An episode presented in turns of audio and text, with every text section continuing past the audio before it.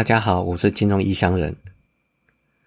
这周金融市场相关的新闻有几件大事，其中三件影响比较深远。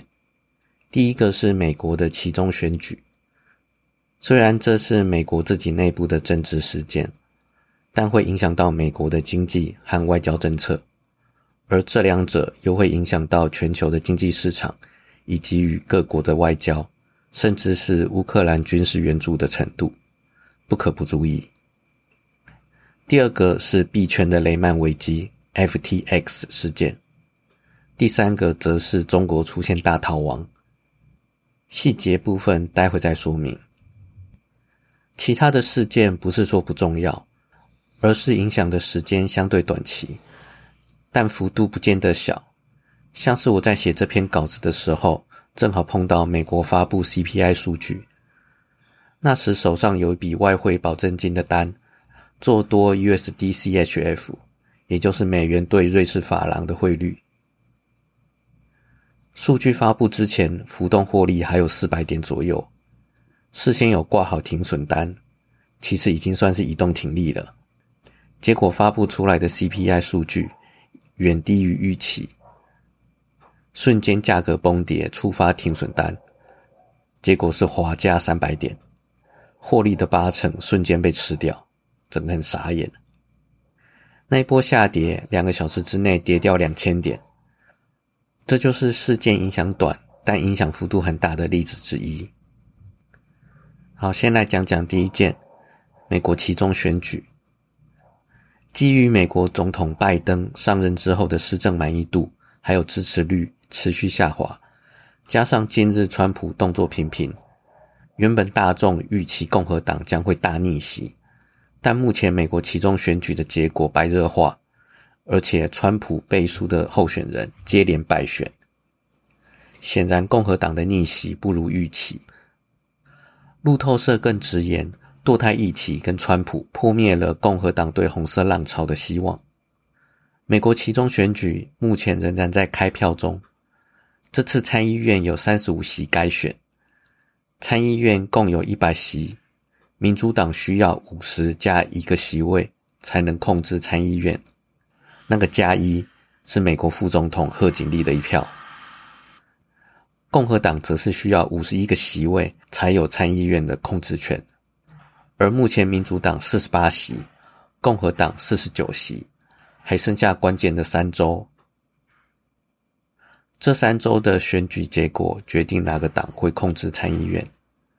这三州分别是民主党领先的亚利桑那州、共和党领先的内华达州，最后一个乔治亚州是摇摆州。而且按照当地的法律规定，如果没有候选人过半，则需进行第二轮投票。而这两位候选人都没有过半，所以需要等到十二月六号重选之后才知道结果。众议院的四百三十五席则是全部改选。民主党确定取得一百八十五席，而共和党有两百零八席，还有四十二席未开出。如果共和党取得过半席次，也就是两百一十八席的话，共和党领袖麦卡锡渴望取代佩洛西成为下一任众议院的议长。跟台湾比较有相关的部分就是，对台湾友好的友台派议员几乎全部都当选，基本上。美国对台友好以及对中强硬的立场将会持续下去。好，接下来讲讲第二件币圈的雷曼危机 （FTX）。今年上半年的 Luna 惨剧还历历在目，而这个礼拜又爆出币圈市占率大约十个 percent 的第二大交易所 FTX 面临挤兑，还有资产大跌，资金缺口达八十亿美元。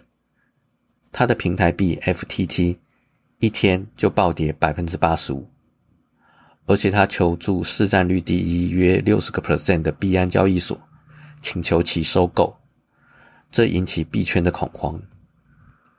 除了 FTX 本身十个 percent 市占率客户的资金有可能无法提领以外，FTX 这些年来扮演币圈央行的角色。提供资金救助落难币圈企业，使其渡过难关，而现在这种央行角色的 FTX，居然也陷入流动性的危机。所以现在币圈恐慌蔓延。虽然币安的赵长鹏有在八号签署了没有法律约束力的收购协议，但是隔天九号却爆出收购破局的消息，这时的恐慌持续下去。而比特币和以太币也无法幸免。比特币五天内从二一二八二跌破最低一万五千五，跌幅达百分之二十七。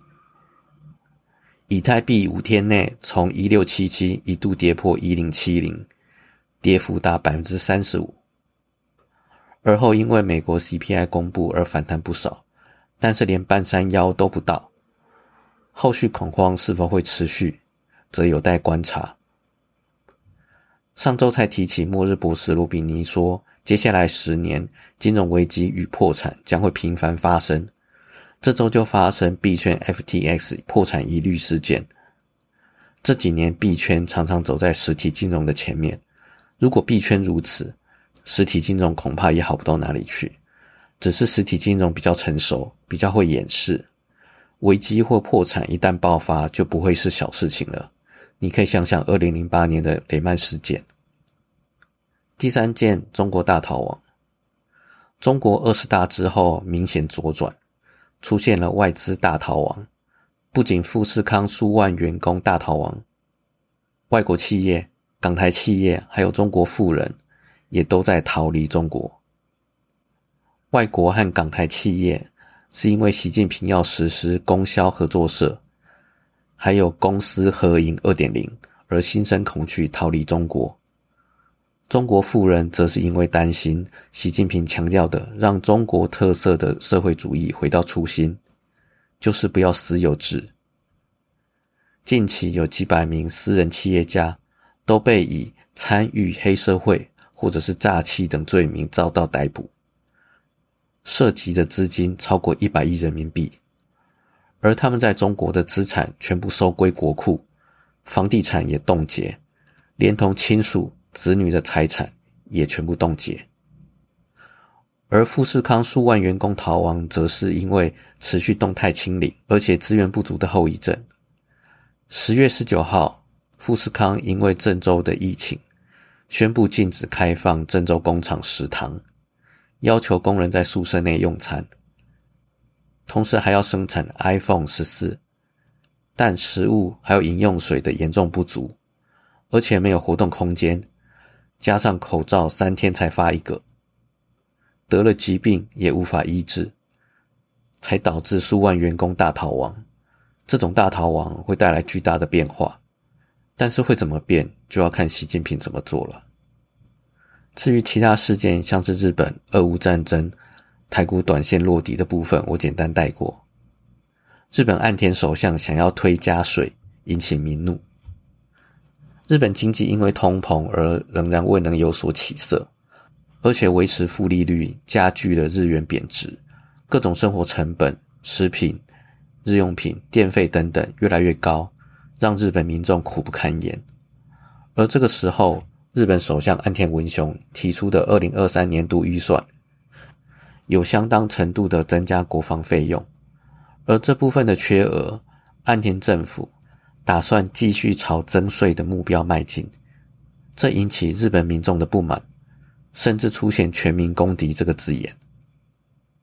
其实可以理解，过去安倍推行撒钱刺激经济的措施，导致政府负债增加，现在想要加大税收填补空缺的意图。不过，在现在民众生活越来越艰难的背景下，想要继续加税，而且不要引起民众大幅度不满。就要看岸田的手腕了。俄乌战争的部分，乌克兰不愿与俄罗斯谈判。九月下旬，俄罗斯控制乌克兰东部和南部另外四个地区之后，泽伦斯基震怒，宣布不可能与俄罗斯领导人谈判，除非普丁下台换人执政。直到目前，美国还在协调让乌克兰放弃拒绝谈判的立场。在实体战场的部分。自从俄军的新指挥官上任之后，俄罗斯败退的速度就明显减慢。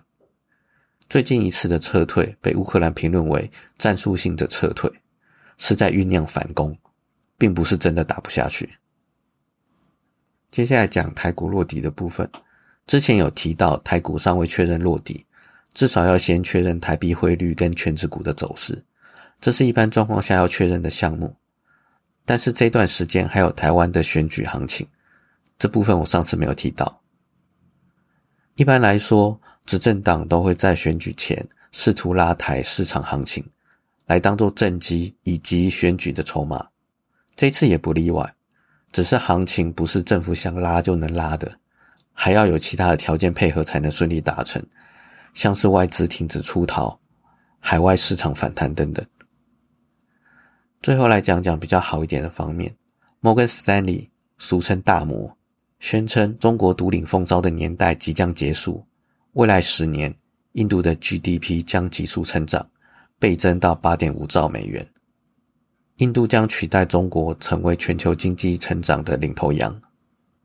除了莫迪的改革有成效以外，印度相对于中国有两项优势：第一项，印度的劳动年龄人口仍然持续增加，而且印度人口年龄中间值比中国小十一岁。代表未来成长的跑道更长。第二项则是印度生产力的增幅也比较优异。